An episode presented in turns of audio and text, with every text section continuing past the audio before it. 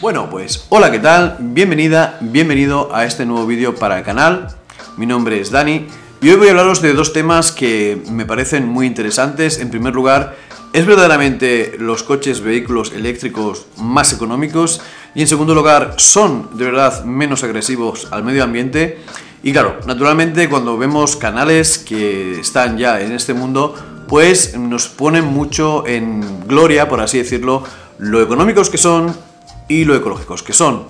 Y la verdad es que escuchamos por otras partes que cuando se fabrica un coche Tesla, por ejemplo, tiene más impacto medioambiental que un coche estándar para ser fabricado. Y estos son cosas y argumentos que se han visto durante los años, en esos últimos años cada vez más, gente pro vehículo eléctrico, gente anti vehículo eléctrico o gente pro combustión. La verdad es que hay cosas que tienen los coches de combustión que no tienen los vehículos eléctricos, que es pues una repostación, o sea, cuando vas a cargar el coche te va a llevar un poquito menos de tiempo la carga en sí, o sea, lo que sería el poner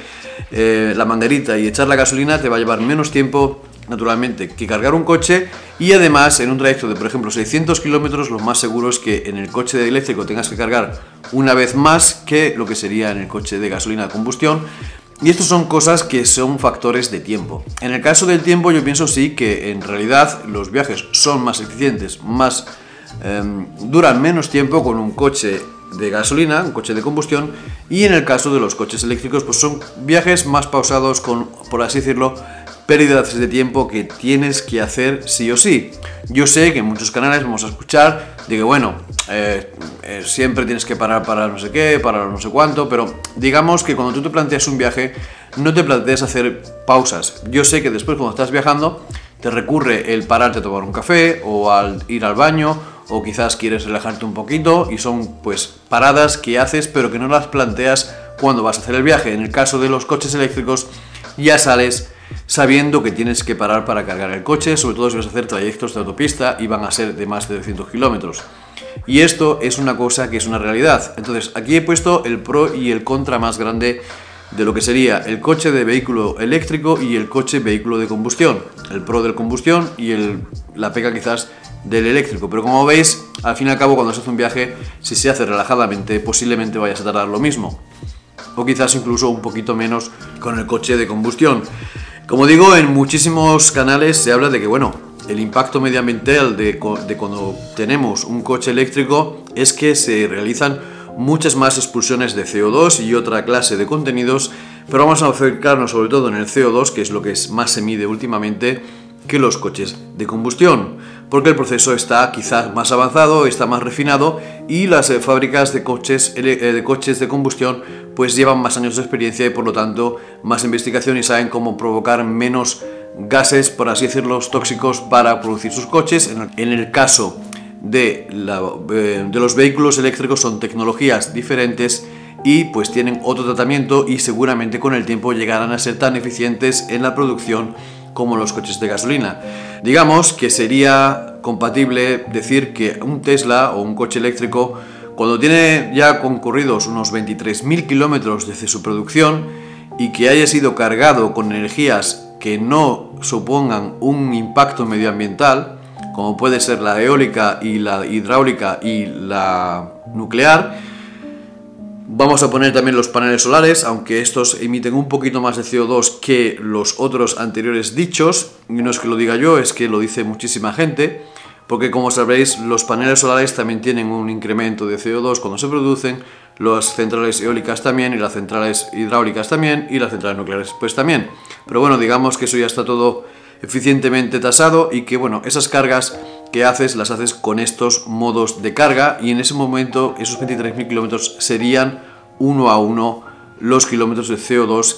que, que los coches eléctricos causan más CO2 en la producción que los otros coches. A partir de ese 23.001, pues digamos que ya estarías siendo ecológico y empezarías a reducir, por así decirlo, el impacto medioambiental. Bueno, ya hemos hablado del impacto medioambiental y nos tocaría hablar de si verdaderamente los Teslas y los coches eléctricos, me a un poquito más a Tesla porque es la empresa que más eh, datos tiene, veamos si verdaderamente son más económicos. La verdad es que la mayoría de los cálculos que se hacen de cuánto vas a gastar con tu coche, son, pues, de alguna manera, gastos que se dedican a intentar decirnos que, bueno, si cargas siempre en tu casa y además, pues por así decirlo, de vez en cuando, por ejemplo una vez al mes, vas a cargar cargadores de fuera, es decir, vas a hacer unas 10 cargas en casa y dos o tres cargas fuera, pues te va a salir muchísimo más económico un coche eléctrico que un coche de gasolina porque vas a cargar naturalmente de noche. Aquí la pregunta, ¿estás seguro al 100% que estas cargas van a ser al 100% eh, ecológicas o quizás no? Porque sabréis que cuando las energías renovables no pueden suplir el mercado, pues las están surgiendo otras clases de energías que puede ser la nuclear o puede ser la que es de gas o la que es de carbón. Y en este caso, pues estaríamos haciendo un impacto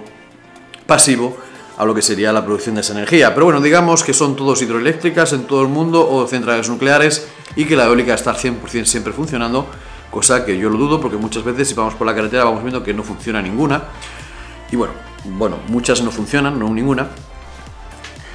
Bueno, y ahora vamos con la tercera, con la segunda parte del vídeo, perdón, y es si aún salen económicos los coches eléctricos. No vamos a referir naturalmente a la carga eléctrica, que como sabréis eh, por causas evidentes en todo el mercado mundial y sobre todo europeo y por desgracia con estas pequeñas cosas que tenemos en países cercanos pues el precio del gas, el precio del petróleo y el precio de la electricidad se están viendo un poquito comprometidos pero vamos a intentar hacer una media de 41 euros eh, de 41 céntimos por kilovatio hora y vamos a hacer una media de 1,40€ por combustibles para hacer un cálculo muy sencillo. Y es que si corriéramos, si hiciéramos 3.000 kilómetros con un coche de gasolina, nos saldría con este mismo número, con un consumo medio de 6,4 litros cada 100 kilómetros, tendríamos un consumo de 269 euros con un coche de gasolina o diésel. Como he dicho, es un precio medio. Y en el caso de tener un coche de, por así decirlo, eléctrico, en este caso el modelo 3 de la serie Tesla,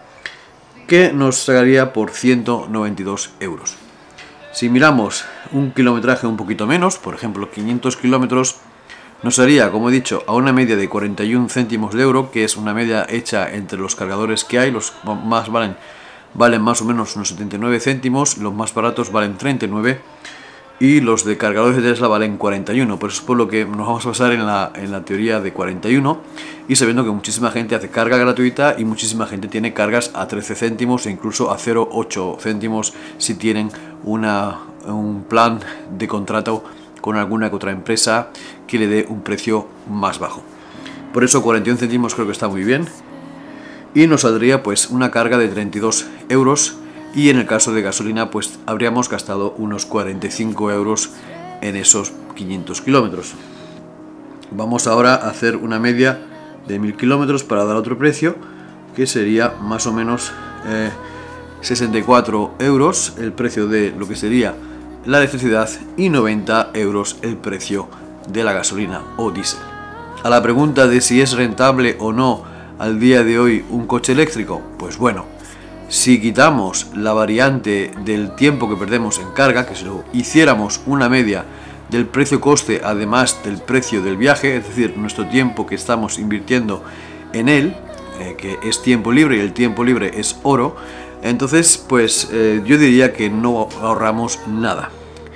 Pero si lo miramos a planes de 500 kilómetros,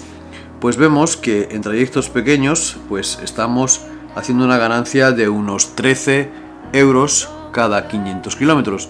Y esto pues puede valer para el café, puede valer para cualquier otra cosita que hagamos que nos estaremos ahorrando gracias a la diferencia de precio. No es una gran ayuda, pero si haces naturalmente durante toda la semana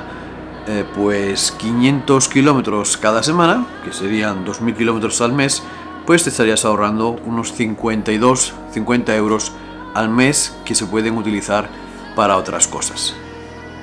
Y nada, amigas, amigos, este es el vídeo que quería hacer hoy. Espero que os haya gustado el vídeo, suscribiros al canal, dar un like. Nos vemos aquí en el canal en un próximo capítulo. Como digo, me podéis seguir las redes sociales, Tesla Castor Tech o Castor Tech, que son dos redes sociales que tengo en Instagram. Y también me podéis seguir por otros canales de YouTube que os voy a dejar seguramente en la pantalla final o en las pequeñas pestañas que salen por aquí de lado. Nada más, muchísimas gracias, nos vemos aquí, buenas noches.